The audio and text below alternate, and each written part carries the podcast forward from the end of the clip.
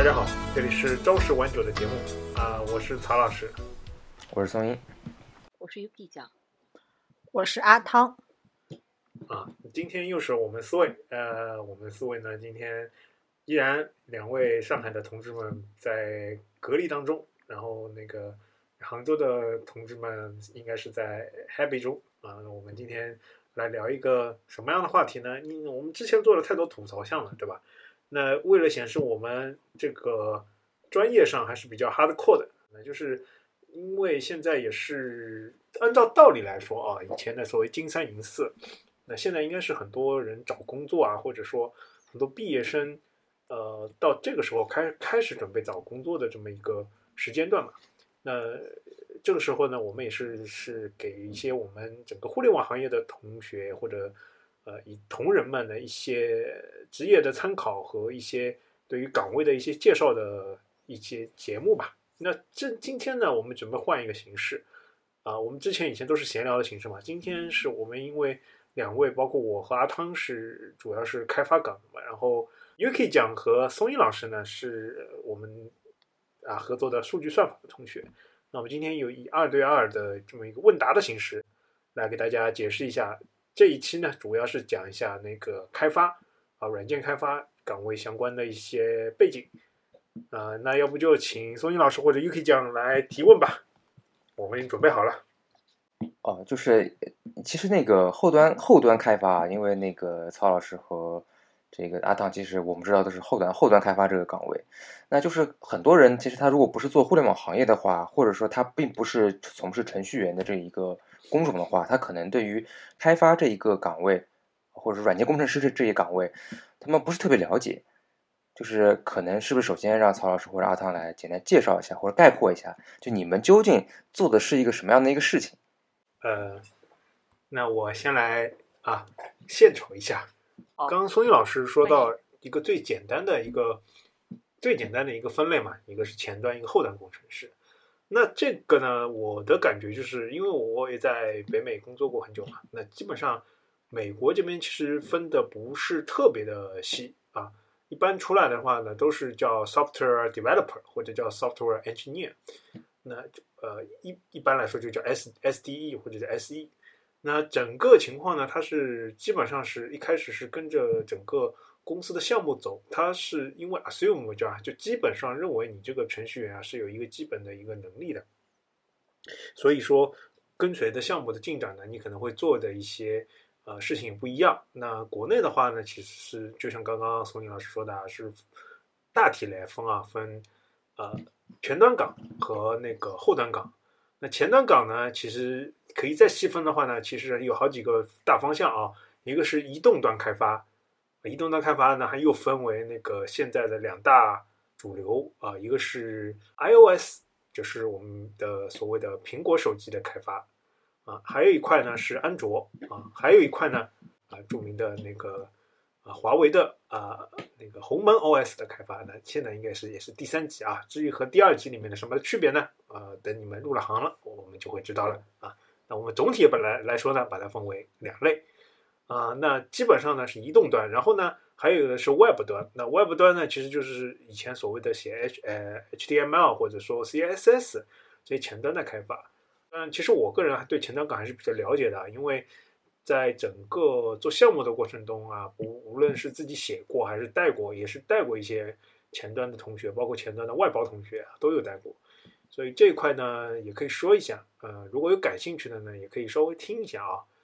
呃，先说一下前端开开发吧。前端开发其实在国内来说，我们坦白讲，它的呃，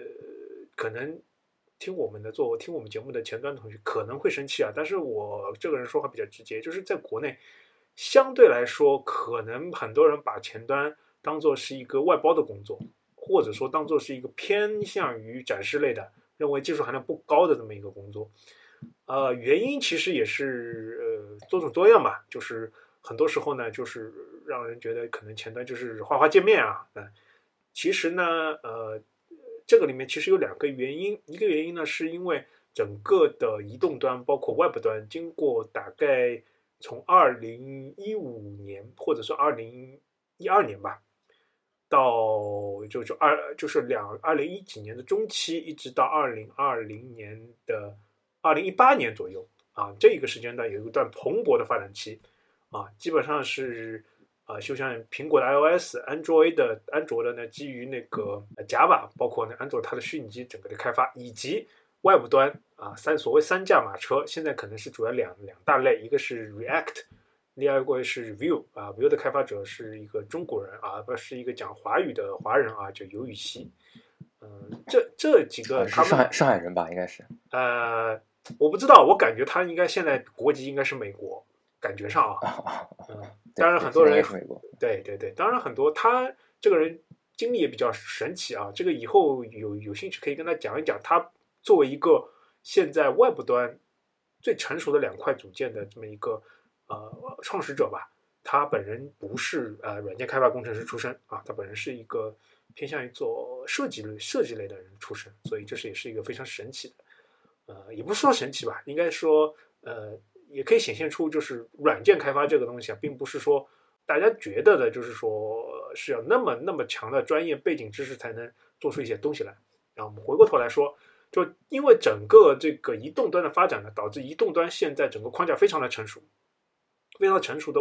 好的结果呢，就是开发各种移动端的应用、移动端的事情呢非常快。呃，可以大家可以基本上感觉到，就是现在比如说你手机里面啊有一个什么活动，比如说某某某某某大促、某某节，包括最近上海在搞的那个疫情，就今天出这个团购，明天出那个团餐，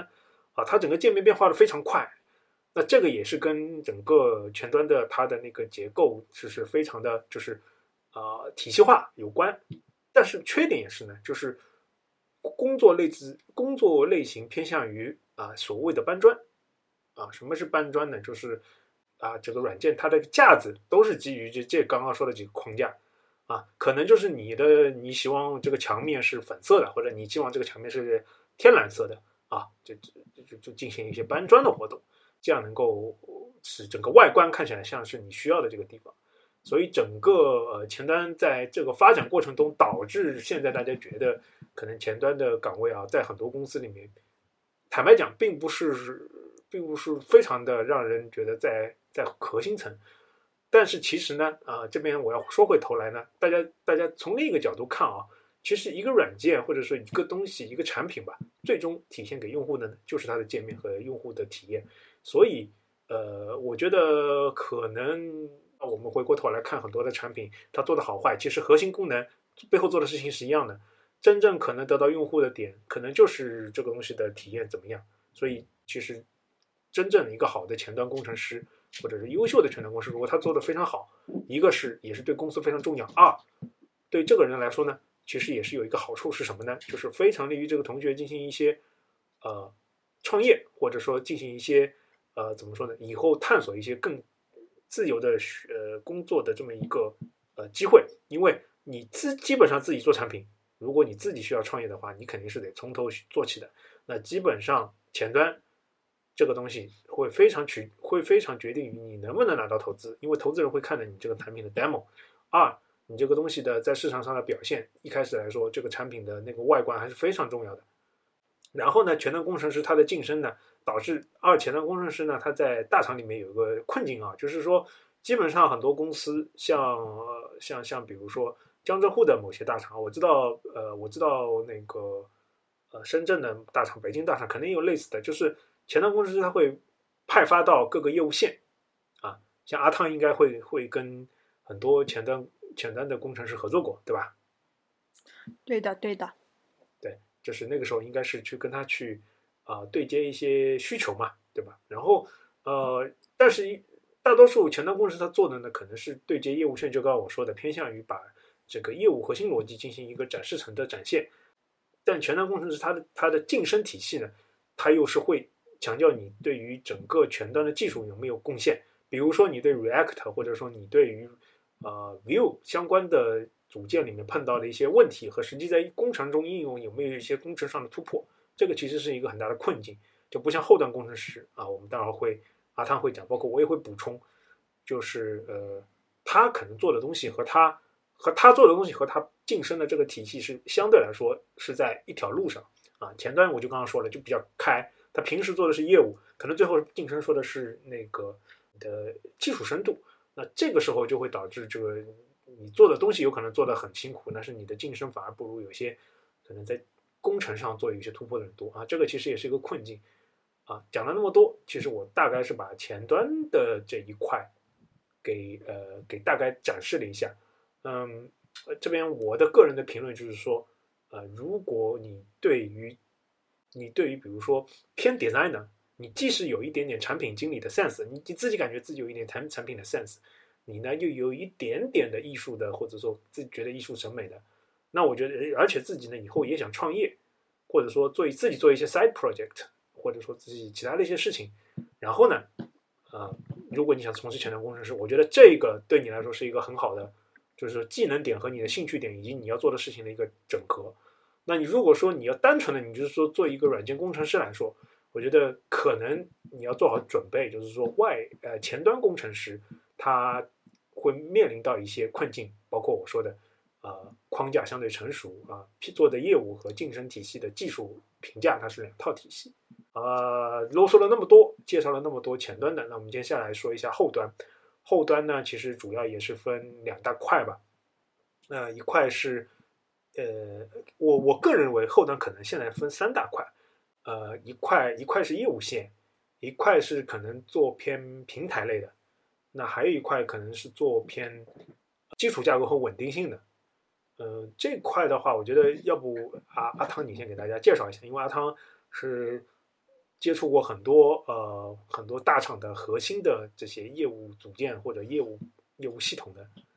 这样一个牛逼的工程师，也也也不至于这样。那我来介绍一下后端开发吧。我们这里说后端开发的话，一般都是指。呃，像互联网大厂，其实它都是软件开发和硬件的关系非常非常非常的非常非常非常的少。然后它主要是偏向于服务端的一个开发嘛。就像刚才曹老师说的，其实后端开发的话，主要其实分为，就是他说的三块，不如说是，其实我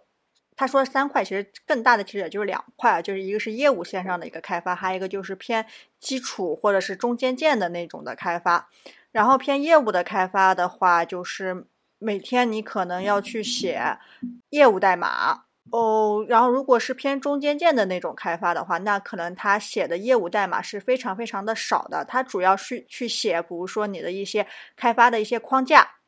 啊，或者去对一些开发的框架去做优化，或者是你你的呃一些工具，就是你。呃，开发过程中，业务开发过程中需要的一些工具，可能也是这些同学去写。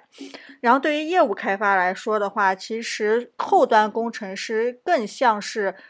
呃，不知道其他的学校是什么样子，但是我的学上学的时候，其实教的内容其实更是偏向后端工程师的，就是学校里面教的课程都是更偏更加偏向后端工程师，比如说一开始就会去让你去学。各种语言，比如说你的 C 语言或者是你的 Java，其实这些都是后端工程师去掌握的一些编程语言。后面的话就可能会去学数据库啊，或者去学你的呃数据结构和算法，以及你后面的一些编译原理，以及后面的一些 设计吧。我觉得都是比较偏后端开发的，在学校里面学的东西。然后这些东西的话，在工作当中，特别是业务线工作当中，接触最多的其实还是数据库这门课程吧。我我个人觉得，就是作为业务线的话，嗯，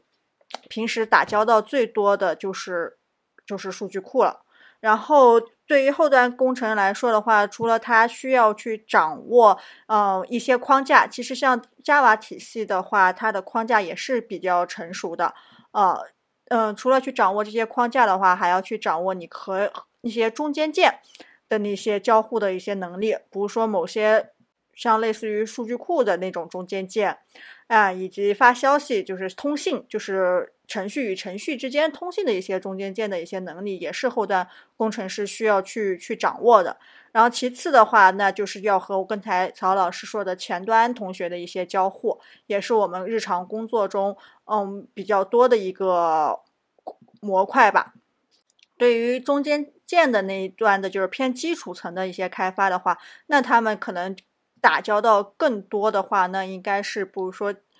一些底层的一些服务吧，像操作系统这种，应该是对他对于他们来说，他们是打交道比较多的一个模模块，或者是更底层的那些东西。而业务线的话，应用开发的话是比较偏用户的一些呃工作，是这样子。OK，那个就是两位其实都讲了，相对我感觉啊，呃，还是比较介绍的比较比较比较专业的。那我觉得可能还有一些听众他完全就是不了解这个互联网，和完全对这一块开发是完全不了解的，他就是一个我们所谓的 non-technical people。那我觉得要不就我们可以举一个比较呃生动的例子吧，就打假设，比如现在上海现在这个情况，那如果说有一个平台，它是来做这个买菜的，就是一个买菜的一个平台。它有自己的网站，有自己的小程序啊，有自己的 APP。那就这件事情里边，那前端的工程师或者后端的工程师，他呃分别大概是会做哪些内容？就是比如说我这个买菜的整个这个呃电商的，比如说这个 APP 里边，哪些的那个工作或者哪些内容是属于前端工程师的，哪些内内容是属于后端工程师的？啊，那个松英老师其实刚刚问这个问题啊，其实。可大可小，就是我我如果作为一个面试官来说，我觉得这就是一个非常好的一个面试题，就是所谓国外里面叫 design，就是他一般国外面试他有五个 loop 或者四个 loop，其中一轮一个 loop 就是 design 那个 design loop，就是就是来来考你那个设计的。那基本上来说，要设计一个买菜软件啊，首先一，呃，我们先大概来分，嗯，前端后端啊。那我们先说后端，因为刚刚呃阿汤也讲了嘛，后端主要是完成这个买菜的业务的，对吧？那买菜的业务呢，就是大多数的这个逻辑啊，核心逻辑啊，会啊放在后端。那我先大概说一下啊，首先买菜这个任何比如说买菜或者电商类的这个东西，首先它一定要有一个东西什么呢？叫商品类目，对吧？大家也非常清楚，就是说。你要买什么菜，或者说你这个电商，或者说你这个东西，它你到底有哪些货，对吧？你有没有青菜？你有没有胡萝卜？啊，你有没有花菜，对吧？或者说你今天有多少？那首先你要一个类目，以及类目背后的有一系列的一系列的数据，包括比如说你有青菜，你有花菜，你有梅干菜啊，你有胡萝卜，你有黄瓜。那这个东西还有还分什么呢？还分就是说你有那么些库存。接下来你还你还可以可以你还可能有个什么情况呢？叫 SK 呃，在电商里面或者说买菜里面会有一个什么叫 SKU，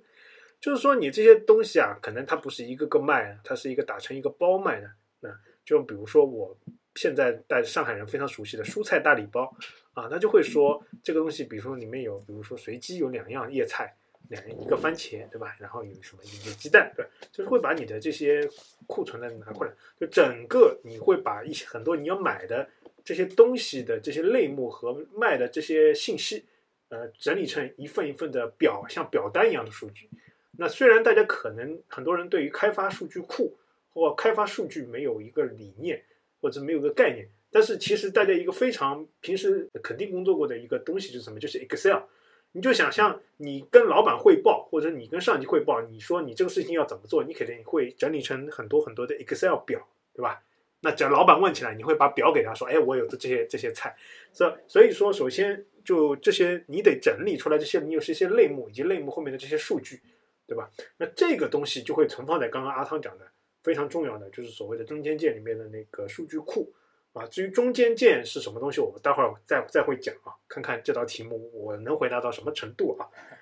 这一张张表存放在数据库里面。好，那存放在表这张数据库里面呢，接下来呢，你得写一个。呃，Java 的程序，那这个 Java 的程序是什么呢？就是说接收各各式各样的指令去修改你的表单，Excel 的表单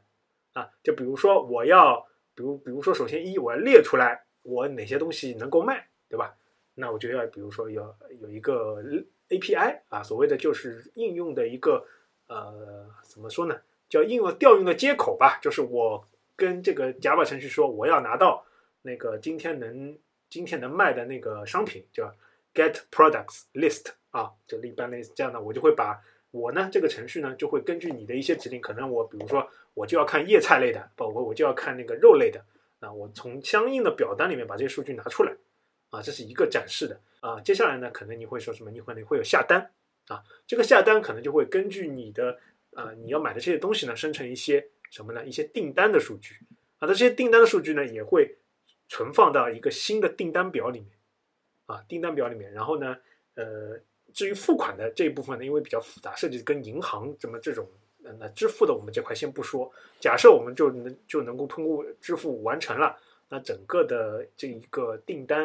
啊，它就会更新成一个已支付。那接下来呢，可能就会有一些，比如说，它会联系这个表单去更新那些派送的信息。接下来派送信息，那后台有一些，比如说你这个核心，你这个买菜系统啊，你肯定对后台会有对接一些什么的？对接一些派送系统，对吧？因为你要让卖货源去派送了嘛，所以这个呢，可能会跟后台的这些派送系统有一个消息通知。哎，就是刚刚阿塔讲的这消息的中间件，就什么呢？相当于我，比如说五分钟，我会向后台的那个派送发一下，我这五分钟内接到的订单，以他们所在的区，那这后台呢会根据相应的去联系骑手去派发啊。然后呢，就整个的基本上是有呃买菜的，你你你可以认为买菜的就是后端主要是处理这两块，一个 Java 程序是负责就是买菜的展示买菜的信息。呃，记录买菜的这个内容的订单，以及或者更新一些状态，啊，这是这是 Java 程序，以及就是数据库，啊，数据库就记录你这些任何更新的表的这些就是内容的操作。就为什么要放在数据库里面？很重要的就是说，你这个数据不能丢失。怎么说呢？不能说，比如说假设，比如说某个地方啊，你机器启动了一下啊，你服务器重启了一下，这数据就没了，对吧？所以它一定要写在一个固定化的数据库的表单当中。嗯，然后呢？接下来我们说到前端的工作，前端的工作其实就非常非常的重要的是什么？就是你得把我刚刚说的那些动作展示成用户能够看到的信息。就用户要打开你这个 APP，首先一，他要非常的很很好的去能够呃浏览说他要他要到的商品，对吧？他比如说他进一进那个呃这个表单，他就要能够啊通过。通过那个展示，比如说看各种青菜，或者说各种信息，以及它组合的，就是它的，你点进去，那青菜可能它的详细信息，以及它的售卖信息啊，包括你点了生成表单之后，你这个呃订单的信息这些展示，包括这些操作，全部都是用前端的，它只相相当于是一个展示和呃处理的这么一个展示层嘛。那前端一般的它的一个编辑的它的一个呃。工作的模型其实是一个什么呢？呃，一般来说啊，就无论是端游，呃，无论是不是端游了，无论是端的 A 呃端的 A P 呃前端，或者说是网页的前端，它基本上呢，其实是一个事件响应的模型。因为你不知道人什么时候会做什么动作嘛，所以说一旦页面把信息展示回回之后，它会在整个页面上会有很多事件响应的这么一个呃程序。当然，你按了你在某一个地方慢按了某个键，它就会响应到某个事件，可能是下单，也有可能是去翻下一页的或者别的类目的信息。那这样你这个前端处理框架，就刚刚我说的 React 啊、Vue 啊，它才会通过相应的这个组件，它会产生调用那个我们刚刚说的呃后端程序的那个接口啊，然后去后端程序呢去。处理处理完之后呢，把相应的数据写到那个数据库里面，这就是一个最简单最简单的一个买菜的 APP。那当然，你如果做了这个买菜 APP 上线，你的程序上线五分钟必然就被别人骂死，肯定是不能用的。这是这里面是有很大的问题的啊。那刚刚我说的那一套呢，其实是啊创业创业团队啊最就是最基本最基本的这一套要做的东西。那为什么买菜软件它不行呢？因为买菜软件上线之后，你要面对上海两千六百万人的这个手指的考验。那你这个系统啊，一般来说，一个单单的 Java 程序和一个单单的数据库，面对两千六百万人或者说更多的人，就同时的点击，你马上会 crash 啊，或者马上会崩溃。嗯，就像前两天某某马嘛，啊，一开始上线的时候，大家也是点不牢，点不到，还会看到一些报错信息，对吧？那那肯定它就是没有一开始没有做过相应的测试，就是在面对于。这样的我们叫网链，呃，在计算机程序里面叫 scalability，或者叫这个扩展性啊，呃的测试。那这个时候就会需要更多的就是阿汤讲的那个中间件方面的帮助啊。中间件上面什么什么方面帮助呢？就是说你这个首先啊，就是两千六百万人嘛，对吧？那肯定我肯定不能一台服务器或者一个程序来处理你你两千六百万这个的它的那个访问，所以我会对于这个我的 Java 程序啊进行一个拆分啊，我会把我的 Java 程序拆分成好多好多。首先呢，我会拆分成好多个单例，就是比如说我是杨浦区的人都到都都到杨浦区的那个 Java 程序来处理，对吧？那我比如说徐汇区的同同学，他他点他会到徐汇区的买菜的那个时，他所谓的你部署的 Java 程序，这个 Java 程序其实是是一样的，但是因为相当于有多个人处理嘛，你大家可以理解为有多个志愿者，对吧？志愿者多了，那处理的就快了嘛，哎，不会像一个志愿者要面对，比如说一个小区里面所有的请求，那这个肯定就僵住了啊。首先我会对我的这个 Java 程序进行一个扩容。啊，这个在这个扩容当中，就会就会用到什么中间件里面的什么呢？就是它会有一些部署啊、扩容啊，所谓的就是把你的 Java 程序进行一个在不同的区域里面进行一个展开啊，这都都是中间件，所谓运维类的中间件要做的事情。然后呢，随着你买菜啊，大家需求越来越多啊，你还会有一个情况就是什么呢？就是你的那个核心功能，你会有你的核心功能什么？就是你买菜下单，然后你那个付款。那如果说同时同时啊，如果说同时又有两千六百万人同时在浏览浏览你这个蔬菜的信息，那这里面会造成一个什么情况呢？就会造成你这个 Java 程序同时又要面对，比如说，即便你分到区了，同时你要面对宝山区这些人的浏览的这个信息，同时呢，你要去负责处理下单，那你这一个 Java 程序呢，就会很变得很拥挤和很复杂，你这个时候就会需要拆分。就会，我会把我的一个 Java 程序拆分成好几个 Java 程序。就某些 Java，比如说我这一个 Java 程序呢，会专门负责处理展示、展示类的，就给你看，比如说什么有些什么类目啊什么的啊。有些呃 Java 的程序呢，它会专门处理下单啊。有些呢，它会专门处理那个下单完成之后这些订单的状态的更新啊。就这样，我会把这个功能化以及。它对应下面的表单呢，我也会存放在不同的数据库，这样呢，大家分工各自分工明确，就确保自己干的在自自己干的这一块领域呢，就是整个沟通就比较协调，就类似于很多志愿者啊，我觉得发现我们小区的志愿者啊，包括别的区志愿者，那他又要负责你做核酸，又要负责分发，啊，又要负责什么引导人流，对吧？这个其实志愿者是非常辛苦的，也会造成一些失误，而。而有时候，而有时候，比如说相应的啊，就有的小区会说，有一批志愿者就是负责啊，呃，所谓的做核酸；有一批就是负责物资啊、分发啊或者团购；有一批志愿者他去负责什么呢？他去负责就是特殊应急的情况啊，就类似于这种这种拆分呢，呃，以及他们的部署呢，就会就会这样，你的 Java 程序在整个部署过程中就会非常复杂。这就是我们现在基本上啊，大厂里面。一块很大的一块概念就是微服务啊，相当于我各个服务都很微小，它的微服务的部署化，以及它对应的下面的这种数据库的管理。那这个有了之后呢，还有一些东西，就是突然之间，for 某种原因，比如说有的是程序员的 bug，或者说是怎么样的，你程序崩溃了，或者程序出错了，或者说比如说两个人下了同一个单，对吧？比如说最后你还只有一颗青菜了，最后崩两个两单都成功了。然后这个时候你需要什么？你需要两个东西，你需要一个是需要日志，其实就是相当于什么呢？你做很多东西啊，你需要记录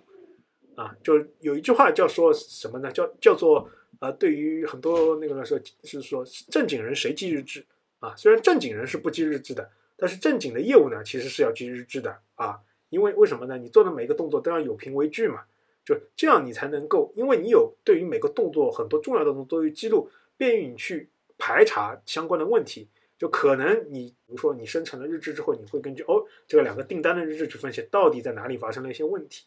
啊。所以说一般的这么一个后端系统，它还会要对接一个中间件，就是一个日志的中间件啊。然后呢，呃，还有一个中间件呢，呃，其实就是什么，就是监控啊，监控什么？这个监这个中间件是什么？这个监控其实就是对你这个 Java 程序，包括你底层的数据库的这个状态啊。它去做一个啊实时的，像一个就像呃大家看到的一些监控画面一样的啊，只是这个监控画面呢就变成一个个数据表单，就比如说你这个机器的整个的所谓的自用利用率或者 CPU 啊，大家可以理解为就你这个呃支撑你这个 Java 程序的啊，比如说你的那个磁盘有没有坏，对吧？你的那个 CPU 有没有就是过热，对吧？呃，类似于这样的这些监控，当然真正的监控会更复杂，也偏向于就是那个也有很多偏业务的一些监控。那基本上就是说，你得有一个监控来实时的发现，如果出错问题了，那这个时候我需要去做一些什么处置啊？那最后我们说到，如果你这个买菜啊，还会需要一个什么东西呢？还会需要一个配置变更的这么一个中间件啊，因为你这个买菜有时候会要做到什么事情呢？就是有时候你会突发的啊，或者说你会在某个时间段有一些应急的，或者是有一些特殊的操作，比如说啊，我这个抢菜是从六点开始，对吧？我的程序设定是从六点开始抢菜，但是有一个突发的情况导致你得从六点呃改成七点，那这个时候你的程序，你的 Java 程序啊写完了，你通过部署平台部署上去，你的代码已经不能变了。对吧？因为你在配置里面写的是六点，那这个时候需要在一个中间件里面有一套动态的配置的这么一个系统啊，会把你的这个指令，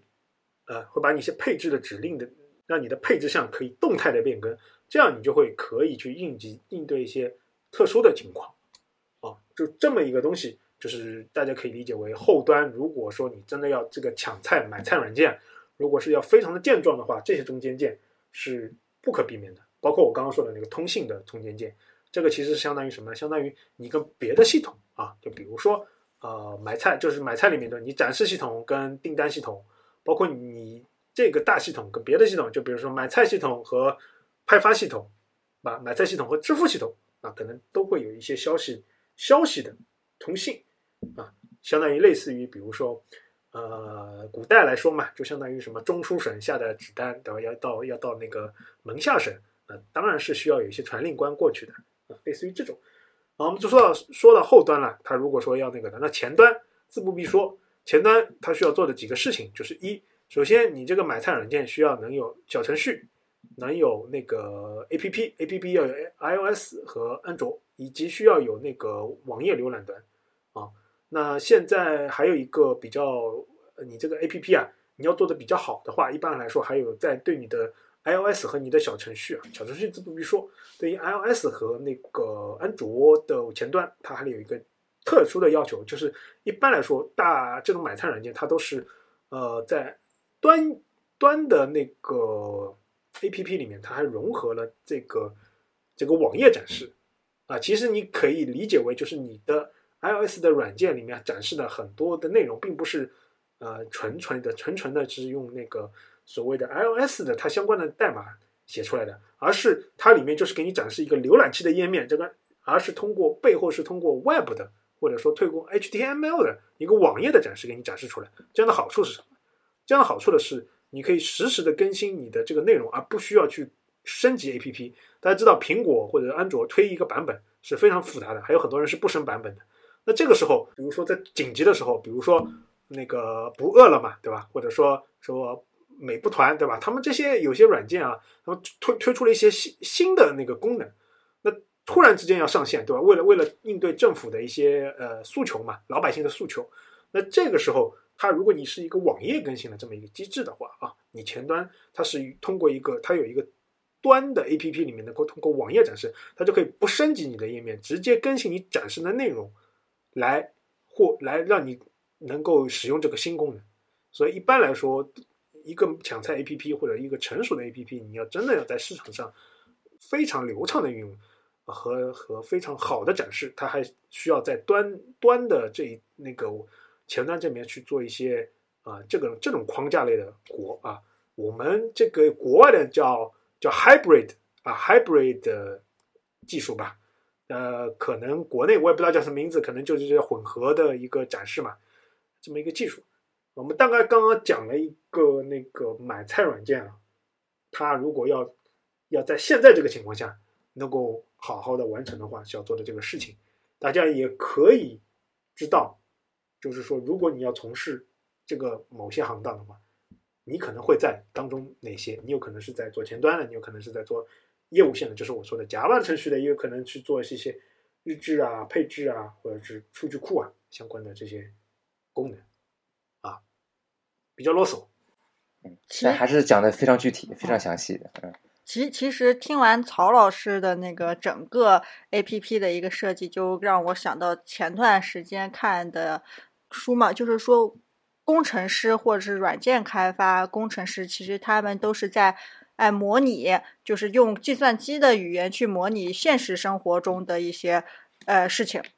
就是比如说你买菜这件事情，他用计算机语言做了一个小程序去模拟，然后他还要去处理跟计算机相关的一些问题，比如说计算机机器本身的一些性能的问题等等等事情。我觉得应该是是这样子的一个一个情况吧，就是他开发的程序其实就是在模拟日常生活中或者是一些需求，它真实的生现实社会现实的呃生活或者社会是一个什么样的是。什么样的发生的，就是他用语言去去模拟它。行，那我那我就正好再追加一个问题啊，就是还是这个买菜这个例子。那假设就是我们做买菜这个生意啊，作为 A P P 也好，做做网页端也好，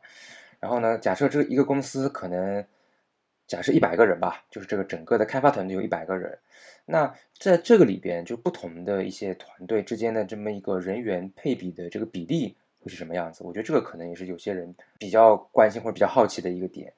比如说像买菜里边的这个我有的这个订单系统，我的这个商品类目的系统。那如果是做业务开发的话，像一般这样的团队大概有多少个人？然后如果是我是做一些所谓的中间件也好，不同的中间件也好，大概是怎么样的一个团队的规模？那前端是不是就天然的会比后端的要少一些？假设我们是一百个人，这个公司一有一百个开发的话。现在按照国内的这些大厂这么一个大大致的情况，会是怎么样的一个人员比例的一个构成呢？嗯，这个问题的话啊，我可以回答一下，就是 A P 呃买菜不太清楚，但我之前也呃差不多在，比如说呃一个部门，它是专门做一个 A P P，然后也是开发整个开发就是前端加后端，整个开发加起来是一百个人左右的一个部门。基本上是是这样子的，比如说作为一个买菜的一个 A P P 的话，这个小程序它肯定会给你分一些前端资源。前端资源就是刚才曹老师说的，可能会要负责你的 I O S 端，或者是你的现在都是移动端了嘛，就是 I O S 端或者是你的安卓端的一些开发。然后的话，就会后端的话，它会工作分的会比较细，就是曹老师说的微服务，它会有订单管理的一些模块。然后还有就是，比如说那些菜类目管理的那些模块，然后它还有支付系统，支付系统的那些模块。每一个模块来说的话，还有比如说你一个用户，用户的话，那你还有用户信息信息管理的一些模块。然后对于一些现在的 APP 的话，它还会有一些营销模块或者是活动的这些模块。是是这样子的，一个组的话，看你这个模块的一个复杂程度。如果是比较复杂的话，那可能在十个人左右。哦，如果会分十个人左右，然后这十个人左右的话，模块当中肯定会有一个人是组长。组长这个模块肯定会有一个组长去安排下面的剩下九个人每天的工作的内容是什么。然后这个部门的每个九个人的话，他肯定会有一个部门的一个这个部门的一个大的一个主管。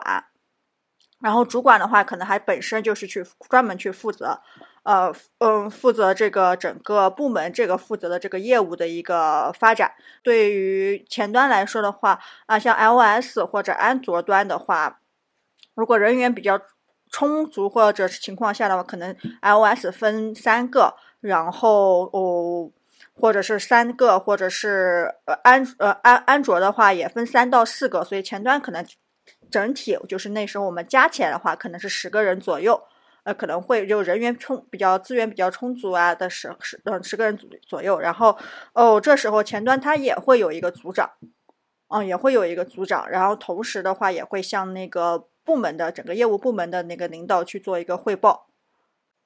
那前端就是在资源充足情况下，还是比比例比较少，就百分之十左右吧。对对，就是前端一般相当于后端来说的话，嗯，确实是资源会比较少，一般都是后端的资源比较多，因为它后端可以分很多很多的这个模块，每一个模块你肯定要一主一备，然后可能如果模块比较复杂的话，那它可能要三到四个人，就是这样子的一个嗯一个配比了。对对对，那个我先暂时抛开我这个提问者的身份，我我来补充两句，就是其实很多确实就是现在国内来讲，或者我觉得可能国外也是，就是前端相对而言这个资源会，对工作资源来讲会少一些。那一个公司里边做前端的那个岗位职位或者想招的这个啊，我们说这个呃 head count 啊，或者说整个这个岗位的数量，就天然的会比后端开发或者是做一些底层的一些架构类的开发会少一些。啊，但是呢，我觉得有一点就是我想要补充一下，就是现在大家非常流行的这个什么区块链啊，还有那些什么比较新的一些概念，什么 Web 三点零这些，其实呃，如果是你是做前端的话，我觉得还是之后是大有可为的。所以我觉得大家如果是真的是，比如说是现在是从事前端或者想要转到这个做前端开发这一块的话，我觉得大家就不需要对未来特别的灰心，觉得可能工作相对而言会难找一些。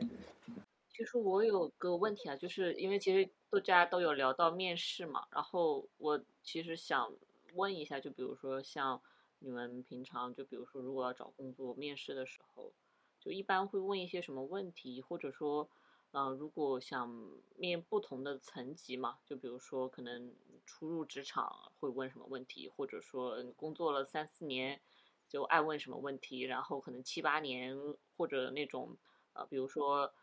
已经已经可以带团队的岗位，他喜欢问一些什么问题？就可能我对数据算法会比较了了解嘛，但其实并不知道像研发的岗位是什么样子的。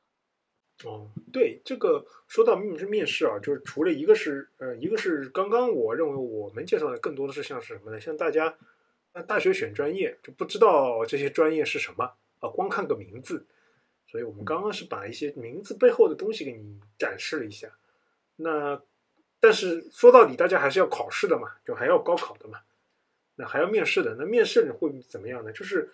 面试体系呢，一般来说，现在江湖上有两大流派啊，嗯，这是我个人的总结啊，两大流派，一派呢叫做体验派，一派呢叫做做题派，啊，那先说做题派啊，做题派是，嗯，从北美那边。呃，流行渐渐流行起来，然后到了呃，然后再从美北美微软那边吧，渐渐流行起来，然后经过 Google 发扬光大啊，Facebook 包括现在的 IT 公司最终成熟，变成一套呃，然后呢，在在国内呢，经过某些比较崇拜啊，不比较崇拜国外公司的一些呃相关的 IT 公司吧，就这两年比较火火的那个那个某音啊。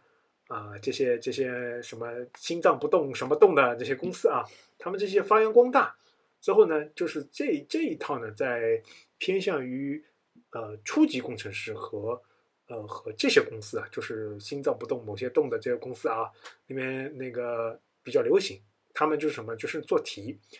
啊，这个做题呢，其实是一个基本上大家如果要做这份工作，也也也了解到嘛。就是一个就是，如果是 online 面试的话，就会给你一道题，呃，类似于其实类似于我们学校里面学的那个数据算法与数据结构里面的偏偏算法类的啊一些题目，那会让你去去现场，比如说或者是通过电脑把这个程序写出来，啊，把这个题解出来，呃，也也有可能就是现场的话，就是叫叫白板写题啊，就是叫 whiteboard coding。啊，就会让你现场的话，你会给你一块白板啊，你把这个题目给解出来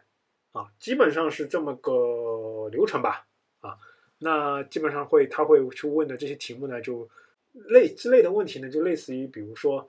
嗯嗯，比如我手上有有一堆，比如说什么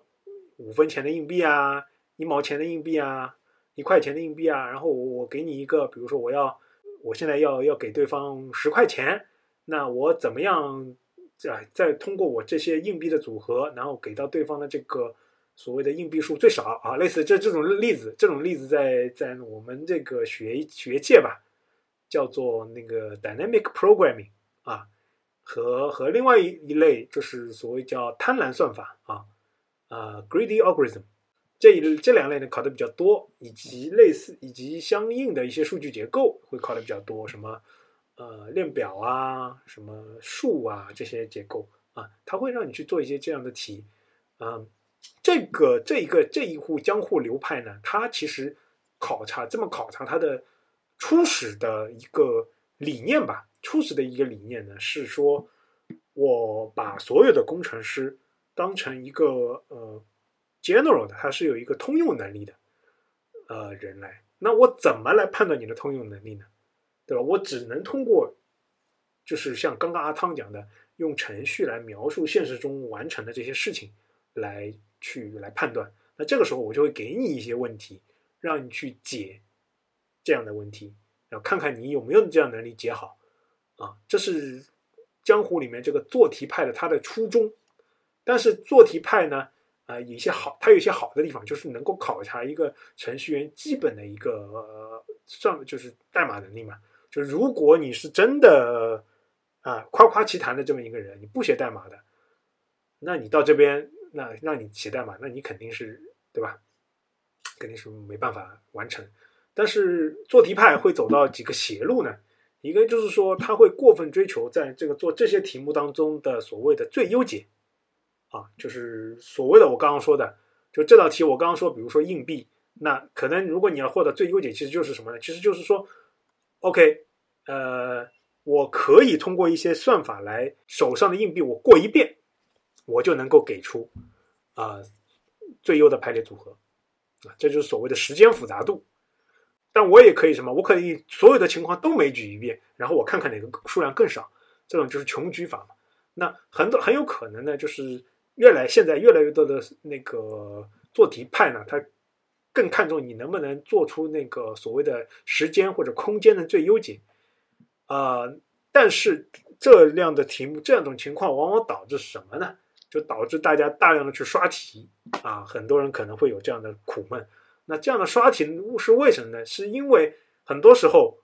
现实生活中的程序是不会去碰到啊大量的情况是不会去碰到，就刚我们像买菜一样的，但是不会去去运用到这些。非常需要能够，比如说我说的 dynamic programming，就是所谓的动态规划啊，什么 greedy algorithm 这些，或或或者说很很更加一些复杂的一些算法，所谓叫单元最短路径啊，这些这些精短算法里面它需要的程序，更多的是一个比较比较直接的。那如果说你要在它出的这些题里面完成，你那怎么办呢？那我就去刷题嘛，就发扬我们啊，其实。北美也一样，很多人他就发扬自己就是说刷题啊，就是我把市面上所有的这些题我都见见过一遍，那我刷完了，那我知道你的套路，对吧？再来，那我就根据我的套路就来。嗯，这是这是做题派他会呃走入的一个邪门啊，这是目前的一个困境。那做题派还有一个忽略的最大的问题是什么呢？就是啊，其实我们的后端工程师啊招招进来，就包括。前端工程师嘛，很多时候给你一个问题，让你写程序去解出来，大多数情况下是不难的啊。就像我们举例刚刚买菜的啊，就是把菜有多少菜给展示出来，比如说下单，就把把这些菜品信息填成一个表单的形式，填成放在那个里面。大多数来说是不需要这些算法的啊，不需要我们说的那些复杂的算法。但是更加考察一个人什么能力呢？就是沟通能力以及去。定义这些问题，或者说去发现这些，就或者说去会找到这些问题的能解的人在哪里的这种能力啊，这些问题其实很重要的。但是做题派呢，他这个是嗯没有办法能够来通过做题来评判的啊。大多数情况下，大家可能呃可能松英啊，包括呃 UK 讲，包括阿汤，其实也会了解到，现实生活中大多数的情况下，并不是。难最难的并不是写代码，最难的是说你要用的一些组件啊，或者说所谓一些中间件出问题了，去找谁，对不对？或者说你要用到的一些功能，它的一些后台啊，它到底对接的后台的人是怎么样的，以及你怎么样跟前端工程师沟通，和前端工程师怎么跟后端工程师沟通，去理解这个功能，以及前端工程师怎么跟产品经理沟通，来指导产品需要的这些功能，而而不是胡乱的认为产品工程师今天心情不好就要去。来整他，对吧？就这些的能力是做题派没有办法来考察的啊。第二个呢，派江湖派别叫体验派啊。这个体验派呢，其实就是什么呢？就是很多人啊，就他觉得啊，他也知道这些问题的这个能力啊啊，就就是刚做题派的一些弊端。那他会走一个什么路线？他会让你，他会看你的简历，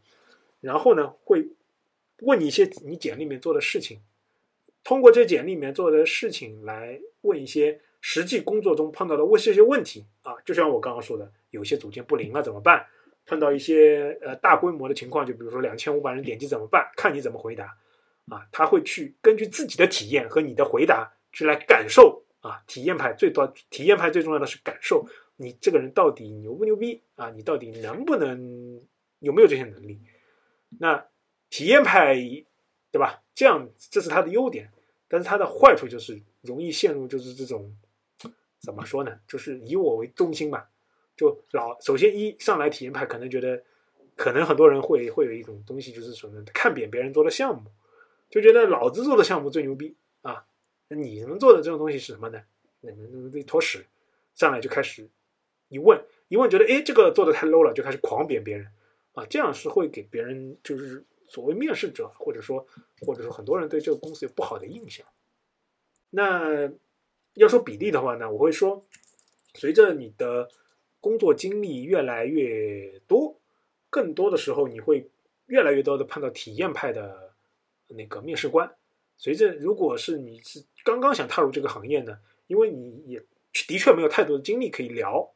啊，因为工自己在大学里面学代码和工业界写代码还真的是不一样，所以呢，他们更多的会通过做题派来考验自己的能力，所以。呃，给到面试面试者就是的经验，就是说，如果你在一个行业已经过了很，已经浸润了很久了，我觉得一个当然了，做题也是需要去熟练一下的。当然，一个最大的问题就是回顾一下自己做的这些项目，把自己当时做的一些细节啊整理一下，包括想一下当当时的一些细节。那这样这样遇到体验派的面试官呢，他你可以更加流畅的回答，而不会被别人认为什么简历造假啊，或者你这个东西做的太 low。那对于入门的那个所谓的初始的很多程序员来说啊，我也想说，就是说，可能你通过刷题啊，就是说，呃获得了很多面试或者呃大公司的一些 offer，那还是要做好准备。就是说进去之后，呃，里面的世界和做题还是不一样的。做题是一个最完美的世界，就是一个最完美的，我已经把问题给你定义好了。但是现实生活中没有发生的，现实生活中不会有的一情况就是。我已经把问题给你定义好了。现实中，大多数的情况是，世界上是什么样的问题，要你自己去发现。所以，很多人可能做题自己觉得很牛逼，但是进去之后可能要有一定的心理落差啊。这是我的建议。哎，我觉得刚刚讲到一点还蛮好，就是其实呃，很多人可能外人觉得就是呃，程序员或者说是软件开发是一个比较呃。我的打引号啊，是个相对比较孤僻的一个工作，就是好像我自己对电脑就写写代写代码就可以了。那其实刚刚曹老师也讲到很多这种所谓的沟通的 soft skill 嘛，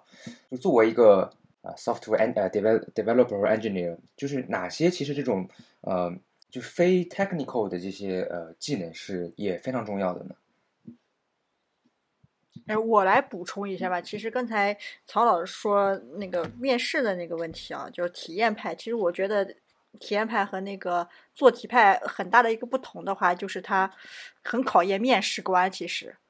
哦，体验派我觉得很考验面试官，他到底能不能听出来他的面试者到底是真的做过这个项目，还是他把别人的经历拿过来吹水？这也是很考验面试者的一个一个能力啊。所以，还要回到松英老师说的那个呃软软软的沟通能力吧。其实我之前的。就是我也是一个，就刚工作的时候，就是人家说沟通能力其实很强很重要，我一直都没理解沟通能力很重要是什么意思。就我说的话，对方能明白；对方说的话，我能明白。我们把这件事情嗯做好，不就不就可以了吗？其实一种是对方说的话能明白，或者我说的话能明白，就是这种表达清楚的一个能力。第二个就是高效，就是沟通的一个高效，能快速的告诉别人，嗯。就是我们沟通的东西，就是有些人他的沟通能力，比如说一个小时可以把一个事情终于给说清楚了，然后有些人在这种情况下的话，他半个小时或者二十分钟可以把这件事在日常工作中跟别人沟通清楚。这这一段时间，其实我最近在就是在学习这个，不提升自己沟通沟通的话，其实工作当中跟别人沟通，其实很重要的一点就是先把自己的目的抛出来。就是有些人他问问题过来问你问题或者咨询一件事情，他东问问西问问左问问右问问，然后你每一个问题你都给他回答，然后回答的很零散，最后他还是很疑惑，又会来问你第八个问题、第六个问题。其实，呃，沟通的过程中，你先把你的这个目的、目标说清楚，就是我现在遇到一个什么样的问题，或者我想去了解一个什么样的事情，然后一二三四点，然后你再去问他。我就是，呃，就是之前说的那种总分的那种方式，而去问别人。我觉得这也是一种就是沟通过程中一个比较高效的一个方式或者是方法。就是首先，因为你有了目的，或者是你能总概出来，你就可以很清楚的知道你是你真的想要问什么。就就是虽然有些人代码可能写的很好，但是你还是得能够迅速的，比如说能够在一两句话，或者说三四句话里面，就能够把你做的事情和你想要对方帮你解决事情能够表述的很清晰，就是得有这么样的一个能也能够嘴巴能够说说出这样的一个呃有这样的一个能力，反正对吧？对，就光光会写代码，其实。可能在大部分的大厂啊，当然，除非你是天才啊，就特别特别牛逼，就这个就特例，我们就姑且不论了。就是在呃 general case 的话，就是光能够比如说做题啊，或者能够把这个代码写出来，其实是还不是不太够的，对吧？嗯，对。还有一种就是，比如说，其实对方可能是一个呃工作经验比较少的，或者是呃。刚工作的人，就是你。如果是一个工作经验比较多的人，他可能问题的时候问的思路就很乱。然后你如果工作经验比较多，你要有一个就是去捕获到其实他真的想问什么的一个一个能力。我觉得这也是随着工作时间比较长，或者你遇到的问题比较多，他可能遇到过你遇到的问题，这时候也可以，诶，就是可以快速的去帮跟那些就是刚工作的人去沟通的。呃，也是一个体，那个也是沟通能力，就是随着经经验的一个发展，可能面遇到的事情比较多之后，当一个人来问你问题，即使他说的很乱七八糟或者不清楚，那你可以想到他是不是也遇到过当初你遇到的问题，然后去把这个事情跟他说了。对，我就是沟通，其实真的是呃一个在在大厂里面吧，一个非常重要的环节，就是这也会很多人造成很多人什么，就是我们之前说什么黑话话术啊这些东西。啊，当然这是一个极端的表现，就更多的时候呢，其实啊，就给到很多人的职场的建议，就是说，大家真的要知道，就是呃，和人们别人沟通，就跟刚刚阿汤说的，最重要的是什么呢？就是直指问题的核心。那其实一个问题，其实一个最重要的东西，就是首先第一步啊，你得把这个问题概念，你得给自己定义出来。这就是我刚刚说的，可能做题派的，就是一开始的所谓的新人进来的时候。最难以适应的这个问题，就是首先他不知道这个问题是什么，或者说他没有办法去准确的概括这个问题。只有一，你准确概括了这个问题；二，你通过一些相对相对应的沟通能力，去把这个问题去告诉对方，这是我的问题，对吧？当然，可能还需要嗯，所谓的找不同人吧，因为很多时候很多。各种问题，你总结出来这个问题可能是拆分，对于大厂里面会拆分成两个问题，有两两波不同的人来负责，这就是就更复杂的情况。呃，对于面试和进来工作，我觉得这个是一些很大的不同。但是如果进到大厂里面的话，真的就是大家得得要把很多啊，不要想象成就是所谓的所谓的软件开发工程师，或者说所谓外面所谓的码农啊，就理理解为这么一个形象。就真正的你要做好的一个呃软件开发工程师啊，在大厂里面和在大组织里面需要做好事情啊，我个人理解没有本质的不同啊，没有本质的不同。嗯，以后我们可以讲一讲，开一期系列，就是讲一讲这种天赋异禀的啊，就是 I don't care 啊，F 八八 K 这些人啊，就是我老子就是牛逼，就所谓。天自天纵奇才吧，这些程序员，那对于他们来说可能是不需要的。那这些人也身上有很多啊非常什么什么传奇的，或者叫什么非常让人嫉妒的这些技能和他传奇的故事啊，包括我们现在很多程序员认为的祖师爷啊，Linux，就是我们这个 Linux 操作系统吧，就现在所有大多数的服务器，它背后的操作系统，它的一些故事，以及那个。游戏游戏游戏行业，就比如说那种天纵奇才啊，就比如说游现在现在大多数游戏引擎，它背后源头来自于那个现在那个 Doom 啊，就是那个 Doom 那个毁灭之锤啊，这些这些人的游戏引擎的这个开发工程师啊，约翰卡马克啊，John Carmack 啊，他自己一个人写的这个三 D 引擎以及他自己开发出了一些快速的数学方法，以及嗯，由此而来这些这些数学方法反而被数学家去反复研究啊。那包也包括就是说，嗯，很多业界非常传奇的这么一些人物啊。以后大家有空可以给大家用讲故事方式来讲这个东西。但现实生活中呢，大多数人呢是就是芸芸众生。那在芸芸众生里面，在大厂里面工作，可能就遵循的是另一套行事原则。啊，这个又挖了一个坑啊。是是，但是可以以后可以看情况，我们可以可以搞一搞。啊，对，看情况，我们可以给大家讲一些，就是奇人异事，振奋一下大家心情。就是虽然说很多现实生活中。你觉得自己，呃，这样有性格，这样这样性格那样的缺陷或者怎么样？但是你要知道，不是所有成功的人都是拥有完美的人格的性格、极强的沟通能力，对吧？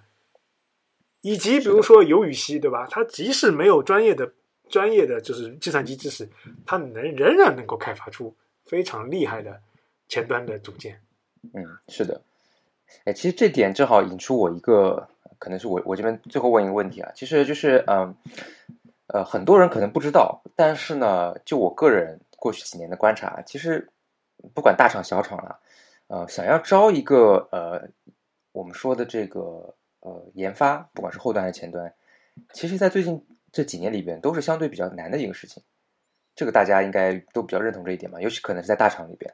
啊，比如说我们要说招一个后端的研发，招一个以 Java 为主的一个后端研发。都会面临就是说很难招这么一个事情，呃，这一点是是什么原因呢？是突然就是最近这这几年有这么一个变化呢，还是说一直其实就是存在这样的一个情况？嗯，我个人我个人感觉其实嗯还是因为就是说呃整个市场吧，整个市场就是说面临的很多资源的不平衡和不协调。呃，以及整个我们要承认，整个互联网行业现在也面临的一些困境，就是说它的吸引力也不如原来那么大。那还有很多人呢，就更加的会倾向于呃体制内，或者说倾向于，如果说更有冒险精神的人，会倾向于自己干。那真正的呃在大厂里面吧，获得了一些所谓的嗯利益吧，或者所谓的一些受益点，其实。我这个就是抛开我们今天讲的，就是它没有那么吸引人啊。如果说论稳定，它肯定没有体制内稳定，对吧？它论就是对你财富的这种爆发式的贡献，可能并不如你去做创业之后成功之后给你带来的财富的这么一个受益。那介于之间又又有现在什么九九六啊、幺零幺零什么什么幺一十一十一二啊什么不。什么什么十一十一十一七什么六啊，就类似于这种啊，就会让互联网互联网的整个它的那个形象和它的那个吸引力在下降嘛。那当然，我觉得这个也是行业的正常现象，因为什么呢？毕竟行业啊，所谓的起起落落吧，总有总有好时光和不好的时光。嗯，但是我比较同意阿汤刚刚讲的一点，就是就是所谓的 at the end of the day，或者说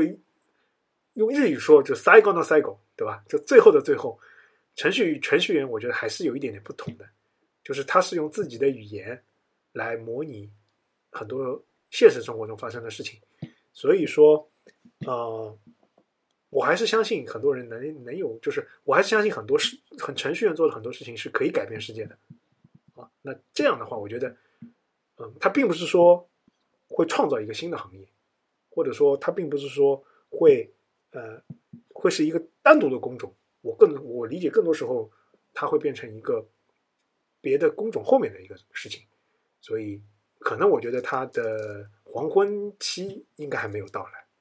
啊，我这是我的观点。跟刚才曹老师说，程序员每个可能都能创造一个世界，让我也想我想到一个之前的